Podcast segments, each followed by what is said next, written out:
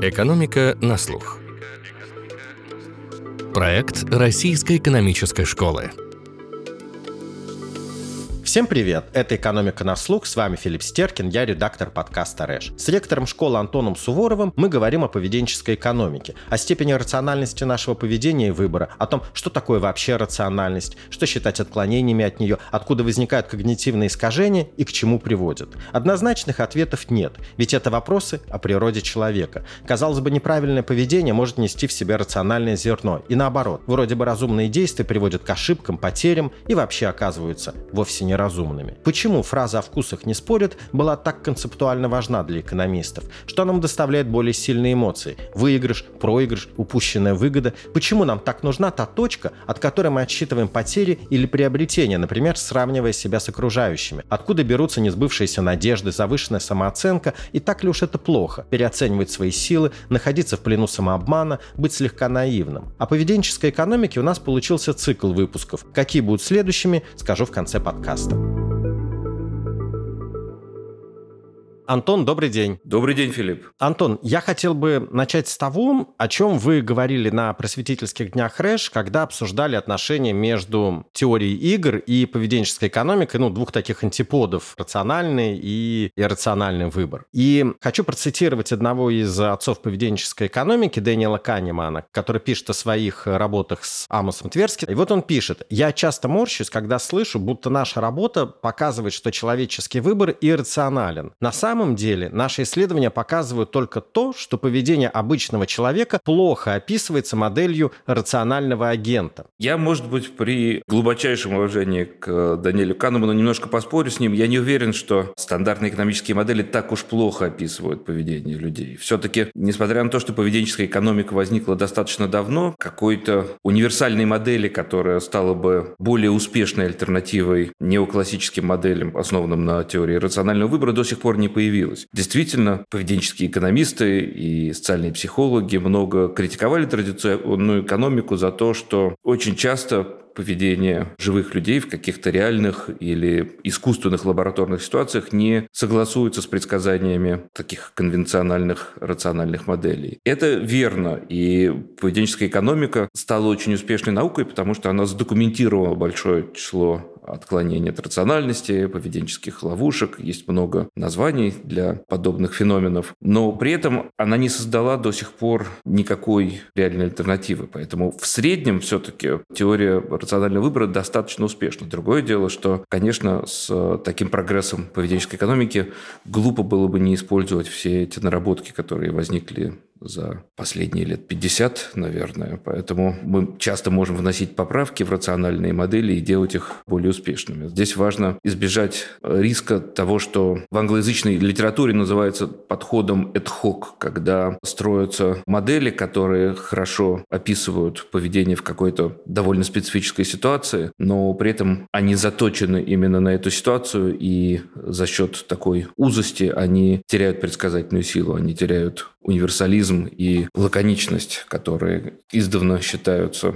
достоинствами экономической науки и экономического моделирования. Если мы будем слишком внимательны к каким-то деталям... То модель развалится. Но Фридман писал, да, модель развалится, да. модель всего и вся, учитывающую все детали. Конечно. Но вот у, у Роберта Франка в одной из книжек есть такой пример, что если вы видите человека, который пьет машинное масло, вы можете предположить, что он любит пить машинное масло, и, казалось бы, вы построили модель поведения этого человека. Но ясно, что с таким подходом далеко не уедешь. Здесь я бы хотел сделать очень важную оговорку, потому что что когда мы говорим о том, что экономические агенты максимизируют свою полезность, как говорят экономисты, это вовсе не значит, что действительно мы каждую секунду просчитываем все возможные исходы и действуем как такие более или менее мощные компьютеры и осознанно выбираем какие-то решения. Очень часто мы действуем спонтанно, неосознанно, но идея экономики стоит в том, что наши ошибки будут как-то нивелироваться, и мы ведем себя так, как будто бы мы максимизировали свою полезность или стремились наиболее полно удовлетворить свои предпочтения, что вовсе не означает и вовсе не тождественно осознанному поведению. То есть, условно,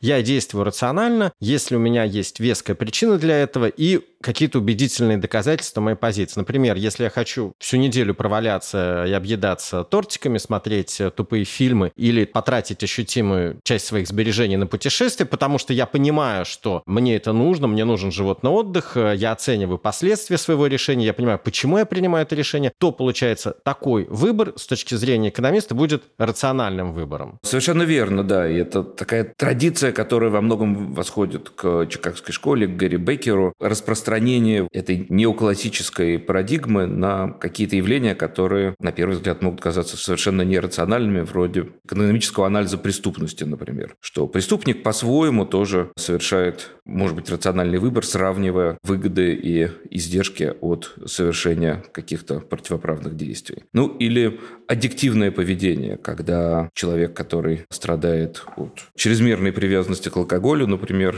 или к видеоиграм, или к чему-нибудь другому, он тоже на самом деле совершает вполне рациональный выбор. Я вспомнил Аль Капоне, который говорил, что в детстве я молил Бога, просил Бога о велосипеде, но велосипед не получил. Тогда я украл велосипед и стал просить Бога о прощении. Каждый из этих действий по-своему рационально, да?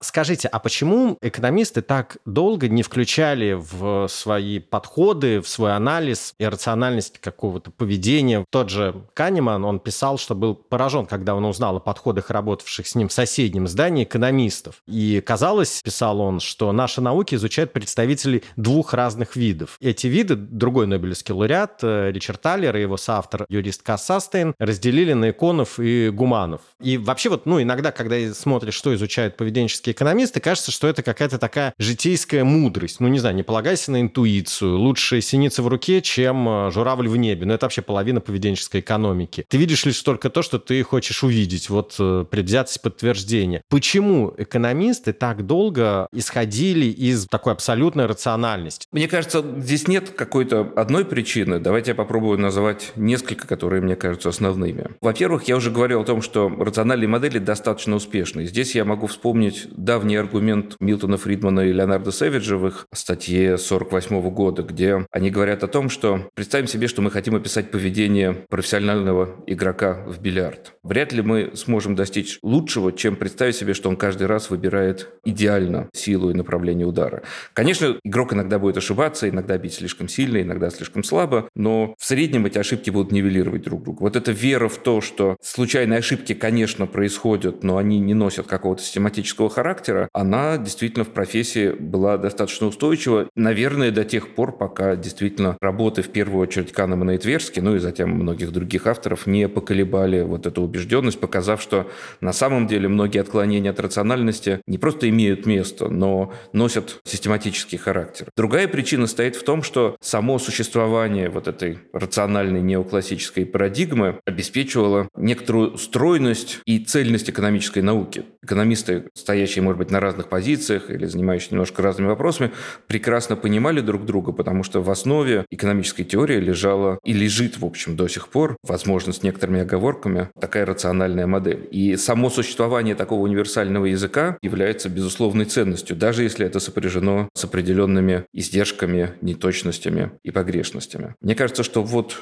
наверное, две основные причины. Ну, третья, наверное, состоит в том, что в принципе экономика была достаточно и есть достаточно успешной наукой. И многие экономические модели имеют хорошую предсказательную силу, и мы знаем, что экономика существенно повлияла на экономическую политику в частности, и, конечно, современные правительства гораздо лучше умеют бороться с экономическими кризисами, например. Знания, которые созданы в экономике, они созданы именно в рамках стандартной неоклассической парадигмы, потому что макроэкономика в большой степени основана на микрооснованиях, которые, в свою очередь, предполагают рациональное поведение. У Таллера одна из книжек называлась «Квазирациональная экономика». Да? То есть мы не бесконечно далеки от рациональности. Даже когда люди копируют поведение окружающих или инвесторы, глядя на то, что акции растут в цене, начинают их покупать, веря в то, что это будет продолжаться, часто подобное поведение несет в себе рациональное зерно, потому что часто окружающие ведут себя разумно, они могут знать что-то,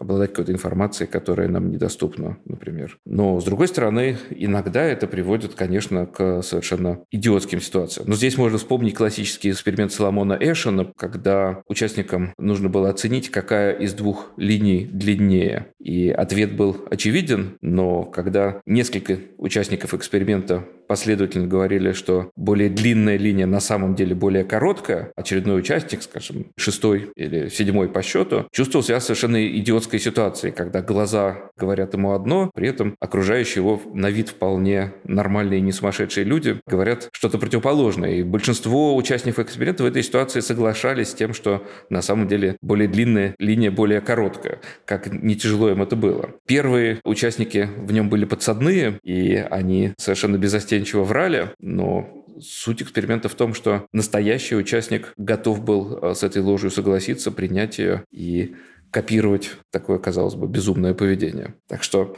копирование действительно является одним из фундаментальных свойств человеческого поведения. Иногда оно более рационально, иногда оно совершенно нерационально.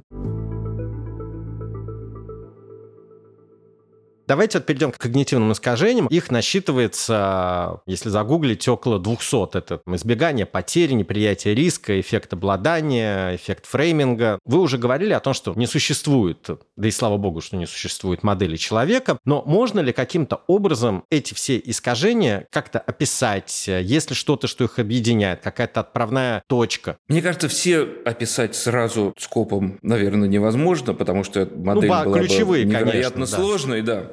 Но для многих ключевых действительно есть работы, в которых результаты бывают одного из двух типов. Первый тип результата – это постулировать искажения, которые хорошо задокументированы, например, психологами, и посмотреть, что из этого вытекает. Второй тип работ – это попытаться понять, откуда ноги растут, почему вообще такого рода искажение может возникнуть в природе и почему оно может быть достаточно устойчивым. Например, очень важный класс ситуаций, в которых нам приходится делать выбор – это своеобразные инвестиции в будущее, межвременной выбор. Стоит ли мне сберечь немного денег положив их на счет банки или вложив их на фондовом рынке, или их лучше потратить сегодня на что-то приятное. Стоит ли мне потратить дополнительные усилия и сделать какую-то трудную работу или попытаться ее сделать, или лучше отдохнуть? Мы постоянно сталкиваемся с такого рода решениями, и одно из таких ключевых отклонений от стандартной рациональной модели стоит в том, что часто наши решения становятся несогласованными. Приведу классический пример. Мы хотим встать рано утром, ставим будильник на 6 утра, но в 6 утра вставать уже неохота, и мы выключаем будильник и спим дальше. Да, иногда такое происходит. Ну почему же иногда? часто. Ну да,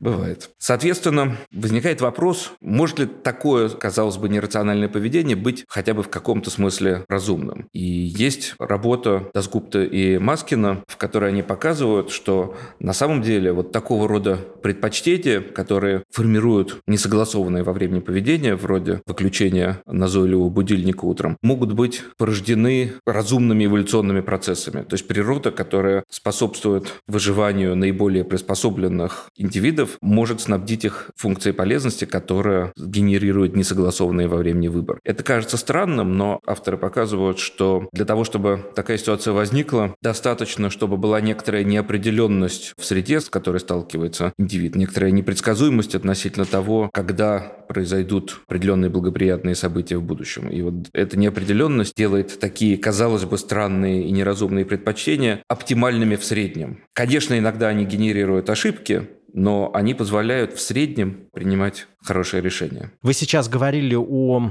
непредсказуемости, о неопределенности. Ее-то мы как раз и стремимся устранить, избежать э, неопределенности, насколько возможно избежать рисков. Дело в том, что очень часто как раз экономисты считают, что чрезмерное избегание неопределенности является иррациональным, потому что оно провоцирует нас на чересчур осторожное консервативное поведение. И понятно, что любое развитие сопряжено с риском. Если ничего не делать, то, конечно, ты не будешь ошибаться, но и ничего не достигнешь. Поэтому определенная степень риска, конечно, должна присутствовать в нашей жизни. Другое дело, что само отношение к риску у разных людей разное, и здесь экономисты традиционно относились к предпочтениям, а отношение к риску является одним из фундаментальных предпочтений, которые у разных людей может быть разным. Экономисты относились к предпочтениям с огромным уважением. И вот фраза о вкусах не спорят. Была такой центральный, вот у уже упомянутого Гарри Беккера есть знаменитая статья «De gustibus non disputandum est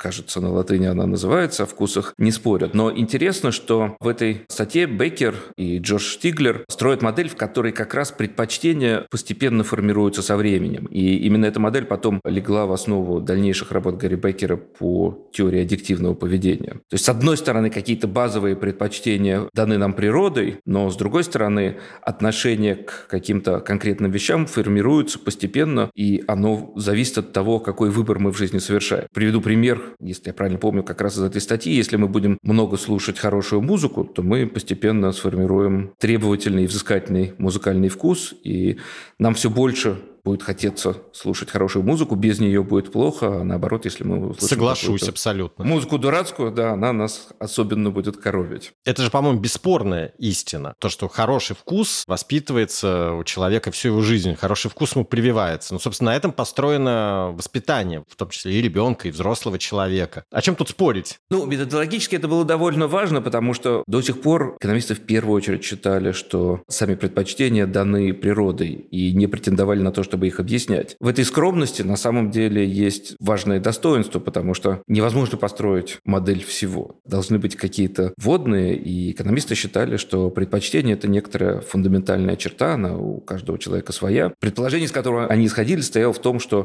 предпочтения есть, и они не противоречивы. И, собственно, вот это является таким определением рациональности. А работа Беккера и Стиглера, она само формирование предпочтений поместила в фокус внимания экономистов, в котором они раньше не находились. А потом возникли вот работы немножко другого характера. Я рассказывал про работу Дасгупта и Маскина. И есть другие работы, которые показывают, что определенное отношение к риску тоже является разумным следствием определенных эволюционных процессов. Ну или, например, такое свойство предпочтений, как зависимость от точки отсчета, которая является предметом предметом, пожалуй, самой знаменитой статьи Канемана и Тверски про теорию перспектив, так называемую. Их теория о том, что мы обращаем внимание не на ценность каких-то конечных результатов, а на то, как они соотносятся с определенной точкой отчета. И в другой своей работе как раз Гэри Бейкер с, с автором Рэйо показывает, что предпочтения, зависящие от точки отчета, тоже могут возникнуть в результате эволюционного отбора, если предположить, что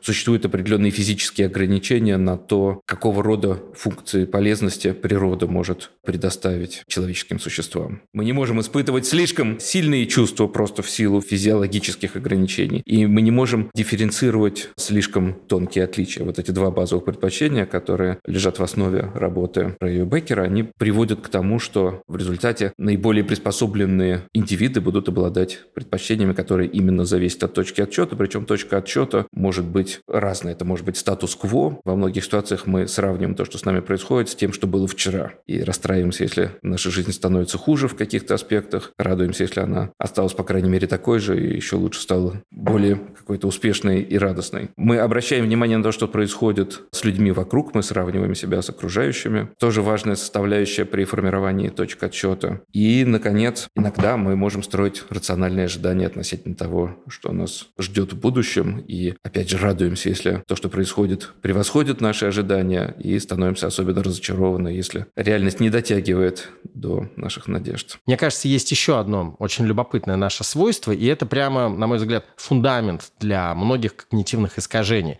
Мы во всем любим искать причинно-следственные связи, видеть какую-то системность, все разложить по полочкам. Нам так спокойнее, когда все определенно. Так устроен наш мозг. И вот это нам, как мне кажется, и помогает, и одновременно может сыграть с нами дурную шутку. Например, мы часто приписываем успех свой или чужой нашим способностям, не понимая, что это могло быть на самом деле банальным везением. О чем, кстати, писал упомянутый вами Роберт Фрэнк. Ну, скажем, мы верим, что своими успехами компания обязана гениальности своего директора. И когда он переходит в другую компанию, мы кидаемся покупать ее акции. Ну, а как же еще такой корифей встал у руля? А ведь на самом деле своими успехами этот корифей, возможно, был обязан воле случая, обстоятельствам, везению. Ну и то же самое с нами самими. Мы переоцениваем свои способности, мы считаем, что вот мы добились успеха, потому что мы такие одаренные. Это верно, но здесь интересный вопрос в том, почему так происходит. Дело в том, что некоторые когнитивные искажения похожи на зрительные иллюзии. Просто наш мозг обладает определенными ограничениями, и поэтому мы не всегда удачно работаем с информацией, например, с какими-то статистическими величинами, но там никаким образом не примешивается мотивация. В том, что люди приписывают заслуги собственным усилиям и талантам, а неудачи списывают, наоборот, на какие-то внешние обстоятельства и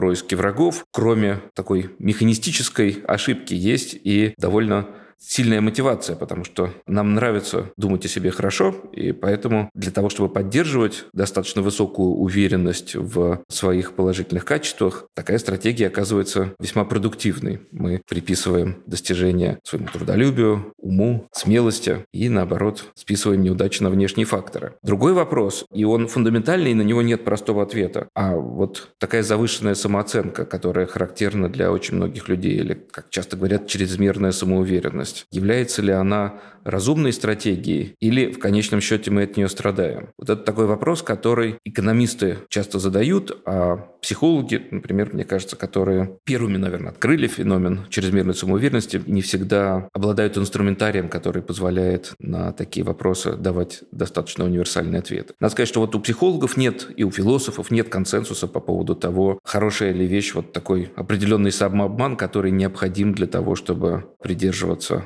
таких оптимистичных взглядов на свою природу.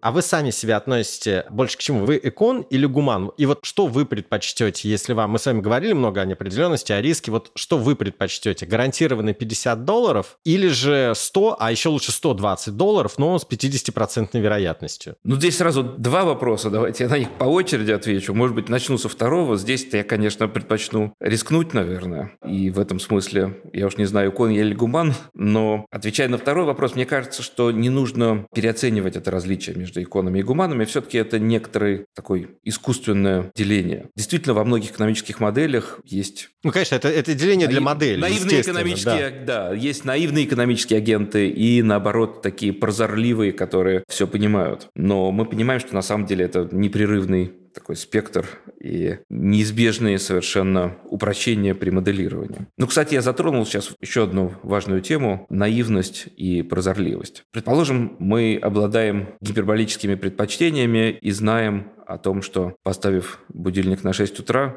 мы не можем быть уверены в том, что мы его на самом деле не выключим и встанем, как и собирались. Хорошо ли в этой ситуации быть наивным или прозорливым? Потому что наивный человек, ставя будильник на 6 утра, уверен в том, что он в 6 утра и встанет. Прозорливый понимает, что бабушка надвое сказала, и, может быть, он решит поспать подольше. Казалось бы, хорошо быть, по крайней мере, прозорливым. То есть, если ты обладаешь какими-то иррациональностями, то стоит, по крайней мере, отдавать себе в этом отчет. На самом деле, даже это утверждение, как показывают некоторые исследования, ну, в частности, у Теда Удонахью и Мэтью Рабина, не вполне очевидно и не вполне универсально, потому что есть ситуации, в которых некоторая степень наивности может привести к более положительным результатам. Например, вы собираетесь закончить какую-то трудную статью, и вам предстоит тяжелая работа по редактированию текста, которую, Филипп, наверное, вы как человек, работающий с текстами, знаете, не всегда благодарны. Одно дело бывает. придумывать что-то новое, да, а другое дело доводить его до совершенства, что часто бывает муторно и даже мучительно. Но если у вас есть дедлайн, например, вам нужно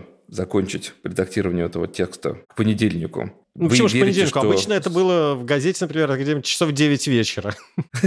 Часов 9 вечера. Ну, если вы верите в то, что успеете, то вы будете пытаться свою работу закончить. Дальше с некоторой вероятностью вы все-таки не успеете, и дедлайн окажется не таким Почти со жестким, как казалось. Да. Но, тем не менее, вы большую часть работы к 9 вечера сделаете. Если же вы прозорливый и знаете, что все равно к 9 вечера не успеете, вы можете заняться чем-нибудь другим, а вернуться к статье уже уже на следующий день, понимая, что все равно шансов закончить ее сегодня нет. И на самом деле первый исход может быть гораздо более предпочтительным. Поэтому есть ситуации, в которых некоторая доля наивности на самом деле позволяет добиться большего и в конечном счете приводит к более каким-то здоровым ситуациям, как это ни странно. Я вот здесь хотел бы сейчас вернуться немножко назад, потому что мы с вами говорили про риски, про то, что люди могут каким-то образом меняться. Одно поведение сейчас считается рациональным, а в другом возрасте это поведение будет считаться считаться иррациональным. Ведь оно может зависеть от огромного количества факторов. У того же Канемана приводились примеры, когда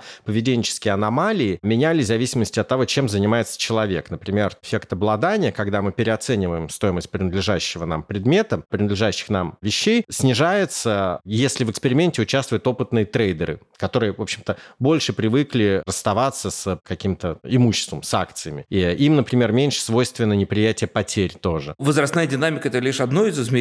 Если вернуться к понятию неприятия потери и эффекта обладания, который является следствием вот из теории перспектив, если мы верим в то, что боль от э, потерь существенно превышает радость от приобретений, сравнимых по размеру, что является таким одним из э, ключевых свойств предпочтений, которые строит Канеман и Тверский в своей теории перспектив, то действительно возникает эффект обладания. В чем он проявляется? Мы можем ценить какого-нибудь плюшевого мишку, который у нас есть, гораздо больше, чем аналогичного плюшевого мишку, который лежит на полке в магазине. С плюшевым мишкой немножко нечестный пример, потому что плюшевый мишка может быть действительно связан с какими-то личными историями, но Канеман с авторами проводил эксперименты, в которых студенты ценили кружки, которые им доставались в рамках эксперимента, гораздо больше, чем другие студенты, которым кружки не достались, готовы были за них заплатить. При том, что изначально между вот этими продавцами и покупателями никакой разницы не было, и студенты становились продавцами и покупателями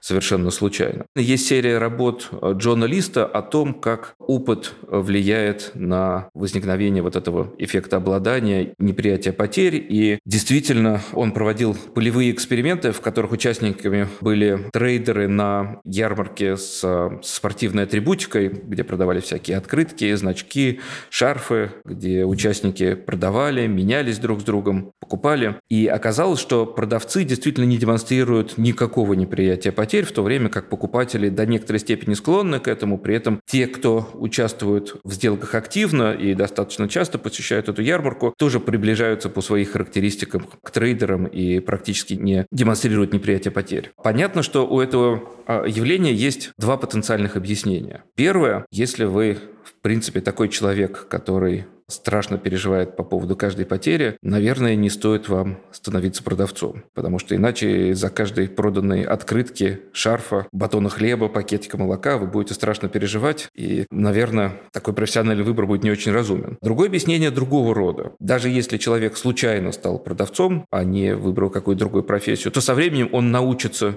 игнорировать вот эти все неприятные эмоции, которые возникают из того, что вы расстаетесь с тем, что у вас есть. Лист показал, что на самом деле вот это второе свойство, привыкания к потерям, оно точно имеет место. То есть он дополнительно провел более сложный эксперимент, в котором сравнивал людей, которым потери возникали почти неизбежно, потому что в рамках эксперимента у них были серьезные стимулы к тому, чтобы совершать много сделок. Он сравнивал их предпочтения с предпочтениями людей, у которых таких стимулов не было. Причем этот эксперимент был долгий, он проходил на протяжении полугода, и оказалось, что действительно активное совершение сделок в течение этого полугода приучило случайным образом отобранных людей к тому, что потери, в общем, не такая страшная вещь. По крайней мере, в контексте спортивной атрибутики. Я не уверен, что эти результаты распространяются сильно шире, но в какой-то области люди, безусловно, могут научиться вести себя более рационально в том смысле, что игнорировать вот эти эмоции, связанные с потерями и прекращением обладания какими-то предметами. А ведь экономисты, они же ведь даже оценили этот э, коэффициент неприятия потерь. Это верно. Во многих исследованиях фигурирует какая-то оценка в районе двух, что какие-то не очень значительные потери мы чувствуем примерно в два раза сильнее, чем приобретение сравнимой величины. А что доставляет нам больше страдания? Потери или упущенная выгода? Все-таки, согласно исследованиям Канемана и Тверски и потом последующим, к потерям мы относимся часто существенно болезненнее, чем к упущенной выгоде. Хотя, наверное, это не является каким-то универсальным правилом, и если мы упускаем какую-то верную выгоду, то мы, наверное, будем ее воспринимать тоже как потерю. Все зависит от того, какая у нас формируется точка отсчета. Ну, например, если вы пришли на работу с не невысокой зарплатой на период испытательного срока, но рассчитываете, что по прошествии двух-трех месяцев ваша зарплата удвоится, например. Потом вместо того, чтобы удвоить вашу зарплату, работодатель готов ее увеличить на 15%. Хотя вроде бы зарплата выросла и никаких потерь не происходит, но вы будете очень сильно разочарованы, потому что вот эта выгода, на которую вы уже рассчитывали, она будет восприниматься именно как потеря.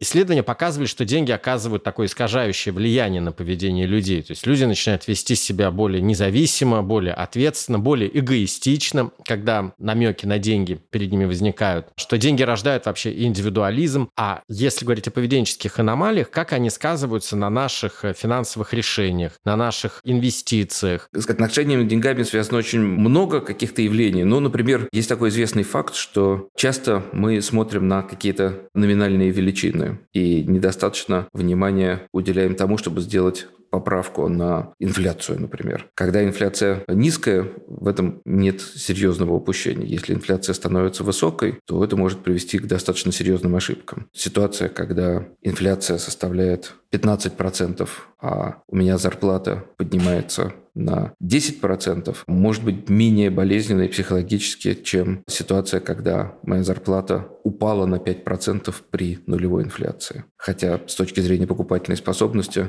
это одно и то же. То есть недостаточный рост люди все-таки воспринимают не как потерю. Ну и, кстати, еще про потери. Это такой парадокс, но ведь как раз стремление избежать потерь может приводить к ним. Ну, например, мы можем дольше держать падающие, дешевеющие бумаги у себя в портфеле, мы не продаем их, потому что мы все рассчитываем, ну, а вдруг они еще отрастут, вдруг не придется фиксировать убыток, не придется нести потери. Ну да, мы очень не любим признаваться себе в потерях. Это всегда болезненная история, поэтому действительно приводит к такой чрезмерной инерции на финансовых рынках. Мы с вами уже говорили о такой наивности и прозорливости. Давайте, например, вот в русле этой парадигмы приведу такой пример. Кредитные карточки, как правило, имеют какой-то беспроцентный период, который может быть более или менее продолжительным, 50 дней или, может быть, даже 100. С другой стороны, у них обычно очень высокая процентная ставка, как только вы выходите за рамки беспроцентного периода. Соответственно, многие люди могут, получая в банке кредитную карточку или приобретая ее, рассчитывать на то, что они всегда будут оставаться в рамках беспроцентного грейс-периода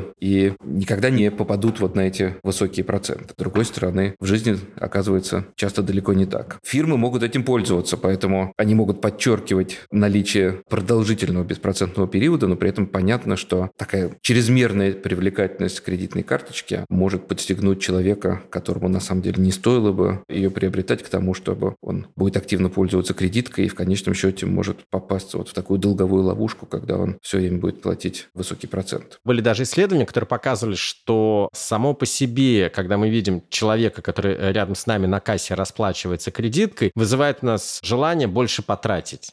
То есть кредитка стимулирует тратить, тратить, тратить. Безусловно, такое стадное чувство людям очень свойственно, у него даже есть определенная рациональная составляющая. Но про кредитку важно понять вот еще что. Например, я могу у своей кредитки сам выбрать кредитные лимиты. Казалось бы, чем выше кредитный лимит, тем больше у меня гибкости, тем больше у меня возможностей. Почему бы не выбрать очень высокий кредитный лимит? Ну, один из аргументов состоит в том, что на самом деле я понимаю, что есть риск, что я могу влезть в какой-то серьезный долг, из которого потом очень сложно будет выбраться. Да? Поэтому рационально рациональный агент может, на самом деле, рациональный человек может захотеть сузить свое пространство выбора, пространство возможностей для того, чтобы избежать вот каких-то поведенческих ловушек. То здесь можно вспомнить классический миф об Одиссее, который проплывая мимо острова Сирен, благоразумно попросил своих товарищей привязать его к мачте и залить уши воском для того, чтобы он не пал жертвой коварных искусительниц. Ну, кстати, мне кажется, что еще вот элемент того, о чем вы сейчас говорили, это планирование своих расходов. То есть почему у людей часто бывает э, есть деньги, но при этом они залезают еще и в кредит. Их как-то успокаивает, что вот они как будто бы все распланировали, что вот у них есть деньги на покупку чего-то, и они туда не, в эти деньги не залезают и могут могут даже взять в кредит под больше процент, чем они, например, получают на депозите. И вот у Талера в книге «Надж» приводилась история Хэкмана и Дастина Хоффмана. Они дружили, и, будучи еще молодыми людьми, Хэкман пришел к Хоффману в гости, и Хоффман попросил у него денег взаймы. А Хэкман увидел у него в банках разложенные деньги и говорит, окей, ну а почему же ты не возьмешь просто из этих банок? И, значит, Хоффман показал ему на какую-то банку, на ней было написано, ну, допустим, коммунальная плата. Потом показал на другую пустую банку, банку, и там было написано «на еду». Да, я очень люблю этот пример, обычно его студентам рассказываю. Ну, действительно, у Таллера одна из историй, одна из его теорий стоит в том, что у нас есть разные внутренние счета, ментальные счета, как он их называл, и действительно один из них может пустовать, при том, что на другом вполне может быть много денег. У него есть еще такой пример, что в какой-то момент его пригласили прочитать лекции в Швейцарии и заплатили очень приличный гонорар, по-моему, 10 тысяч, не помню, то ли швейцарских франков, то ли долларов, и он позвал с собой жену, и, в общем, практически все эти деньги потратил в таком шикарном путешествии. При этом он говорит, что если бы ему сравнимый гонорар заплатили дома в обычных условиях, он, конечно, поступил бы с ним совсем по-другому. Ну, что мы делаем с премией в первую очередь? Мы идем ее это обмывать. Да. Но вообще, вот возвращаясь к кредитам, объяснение нашего отношения к кредиту, это же ведь одна из вообще э, фундаментальных идей поведенческой экономики. Мы будущие платежи обесцениваем, удовольствие мы получаем сейчас, подарок мы сделали себе сейчас или кому-то, а платить мы будем за него потом. И если развернуть это на 180 градусов со сбережениями, то есть наши будущие поступления мы ценим меньше, чем наше сегодняшнее удовольствие. Пенсию мы будем получать не скоро, а удовольствие от потраченных денег мы получим прямо сейчас. Ну, поэтому же мы редко к страховке прибегаем. Ну, или недостаточно сберегаем действительно на старость. Это верно. Это такая фундаментальная проблема. Ну, здесь, кстати, есть один такой известный эксперимент, который Талер с Бернардце провели. В реальной компании реализовали программу, которая позволила существенно увеличить добровольные пенсионные сбережения сотрудников. Называлась программа «Сберегай больше завтра». И идея стояла в том, что люди не сегодня принимали решение о том, что они будут какие-то дополнительные деньги сберегать, а принимали решение о том, что при повышении зарплаты часть от этого повышения они направят на сбережения, а не на потребление. Поэтому это решение было менее болезненным, оно не воспринималось как потеря, и это позволило преодолеть вот такую инерцию и тенденцию к недостаточно высоким сбережениям. Но здесь, кстати, мы затронули важную тему. Действительно, в книжке Тайлера и Санстина «Надж» развивается такое понятие, как э, либертарианский патернализм. То есть, с одной стороны, идея стоит в том, что у многих у нас есть самые разные слабости, и при каком-то умном подходе к экономической политике или, как еще Талер Сансинов говорят, архитектуре выбора, можно помочь людям преодолевать эти слабости. Но потенциальная критика такого подхода стоит в том, что он действительно патерналистический. То есть какие-то другие люди, которые считают себя умнее нас, будут подсказывать нам, как себя вести, и не только подсказывать, а еще как-то манипулировать нашим поведением и загонять нас в какие-то определенные рамки, в которых, может быть, мы бы и не хотели быть. Но Талер с Санстином говорят о том, что на самом деле идея наджинга в том, что объективный выбор не сужается, а это подталкивание происходит ненавязчиво, если оно происходит с благими целями, наверное, возражать против этого сложно. Приведу такой пример. В книжке Наджа одна из важных тем – это влияние того выбора, который будет совершен по умолчанию. Нам действительно свойственна пассивность, инерция. И, например, если нам предлагают какую-то конкретную схему добровольных пенсионных сбережений, то с большой вероятностью мы ровно в рамках этой схемы и останемся, а не будем пытаться как-то ее изменить сберегать больше или вкладывать в какие-то, может быть, более рискованные инструменты. При этом то, что выбирается по умолчанию, на самом деле выбирается достаточно произвольно, и поэтому от этого выбора зависит очень много, и даже если вы не являетесь сторонником либертарианского патернализма в духе Талера и Санстина, то все равно какой-то конкретный выбор вы обязательно своим клиентам предлагаете. Мне кажется, что либертарианский патернализм, несмотря на то, что само слово патернализм у меня вызывает определенное неприятие, как правило, достаточно осторожное и разумная стратегия. Просто очень важно не злоупотреблять этим. Антон, последние годы в экономике стало развиваться такое направление, как исследование связи экономики и этики. Насколько, в принципе, вот именно поведенческая экономика сместила фокус э, экономистов и привлекла их внимание к этичности поведения? Филипп, спасибо большое за отличный вопрос. Действительно, одна из важных тем в поведенческой экономике – это отношение людей к тому, что справедливо, что не несправедливо, и что происходит с окружающими, желание делиться с окружающими, какое-то альтруистичное поведение, или наоборот, желание жестко конкурировать с окружающими и добиться более высокого социального статуса. Это все важные темы в поведенческой экономике. Но здесь можно вспомнить такой простейший эксперимент, так называемая игра в диктатора, когда одному из участников дается определенная сумма денег, ну, в первых экспериментах это было порядка 20 долларов, и участник может поделиться частью этих денег с каким-то вторым участником, который совершенно пассивен, и если с ним поделится, он получит какую-то сумму. Если не поделится, уйдет с эксперимента ни с чем. Оказывается, что в этой ситуации больше половины людей в среднем в какой-то мере делятся. Довольно большой процент людей отдает половину. Многие не отдают ничего и в среднем отдают процентов 20. Все очень по-разному себя ведут. И иногда вот поведение людей в такой игре диктатора использовалось как некоторый такой плацдарм для атаки на классическую рациональную экономику, но на самом деле это не совсем честно, потому что в самом желании делиться с окружающими нет никакого противоречие с рациональностью. И тот же Гэри Бейкер писал фундаментальные работы по экономике семьи. Ну, и смешно говорить об экономике семьи, когда каждый из членов семьи думает исключительно о своем материальном благополучии и плюет на своих близких. Конечно, это не является каким-то неотъемлемым свойством рациональных предпочтений. Поэтому, когда говорят о рациональности как о таком эгоизме, то это некоторое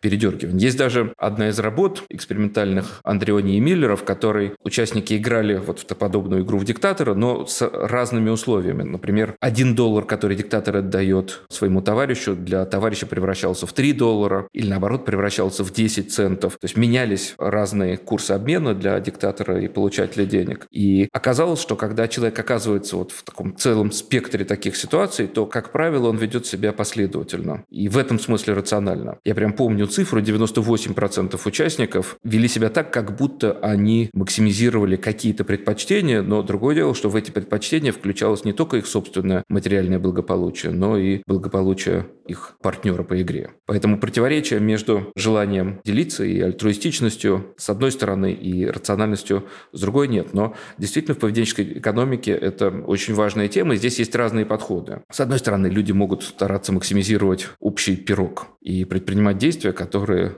способствуют улучшению благосостояния группы в целом. Но понятно, что такое поведение, если довести его до крайности, оно может провоцировать на какие-то не очень симпатичные действия. Там можно вспомнить что по легенде в Спарте младенцев сбрасывали с горы, которые были слабенькие и хиленькие. Да? Зачем обществу, которое движимо такой вот утилитарной функции полезности заботиться о каких-то слабых членах сообщества. Другой, диаметрально противоположный подход ассоциируется с именем такого современного философа Джона Роллса. Это подход при котором вы думаете в первую очередь о самом слабом члене сообщества и стремитесь сделать получше самому бедному, самому слабому и самому убогому. И в этом есть довольно сильная логика. Можно подумать о том, что вы заранее не знаете, вот вы думаете о сообществе, и вы не знаете, в какой позиции вы окажетесь. Вы смотрите на это за так называемой вуалью неведения. Может быть, вы будете богачом, может быть, вы будете умным и красивым, а может быть, вы будете самым бедным или самым нездоровым человеком. И в такой ситуации, не зная, в какой позиции вы окажетесь, вы хотите действительно помочь тому, кому хуже всего. Ну, наверное, реальные наши представления справедливости, они находятся где-то между этими полюсами, потому что, с одной стороны, игнорировать интересы группы в целом, наверное, тоже неправильно, с другой стороны, игнорировать интересы тех, кому хуже всего. Тоже спорная история. С другой стороны, помочь людям, которые находятся в очень тяжелом положении, часто сложно, потому что они тоже не всегда случайно там оказываются оказались. Спектр мер, которые вы можете предпринять, часто достаточно ограниченный. Но, в принципе, представление справедливости – это действительно важная тема. Есть сотни экономических экспериментов, в которых изучается, как люди делятся друг с другом, как различные какие-то внешние факторы влияют на проявление альтруизма, стремление к равенству и какие-то подобные истории. Ну да, как учит религия, справедливости на Земле нет, но это не значит, что к ней не нужно стремиться. Антон, спасибо вам большое. Филипп, спасибо вам большое за интересный разговор. Мне кажется, у нас получился в хорошем смысле философский подкаст, потому что разговор о природе нашего выбора, степени его рациональности – это самый базовый и фундаментальный вопрос экономики. Своего рода направо пойдешь, налево пойдешь. От выбора пути выстраивается целая цепочка ответов, вплоть до государственной политики, степени ее вмешательства и в экономику, и в нашу жизнь, ради максимизации, как кажется государству, некой пользы. Об этом мы еще поговорим с Антоном Суворовым. А вскоре у нас будет выпуск с Ксенией Паниди из Высшей школы экономики о принятии решений уже уже на нейробиологическом уровне. Это была «Экономика на слух». Слушайте нас во всех подкаст-плеерах, оставляйте комментарии и отзывы и рассказывайте друзьям. С кратким изложением всех выпусков вы можете ознакомиться на портале guru.nes.ru, где вы также найдете множество материалов об экономике, финансах и образовании. До скорых встреч!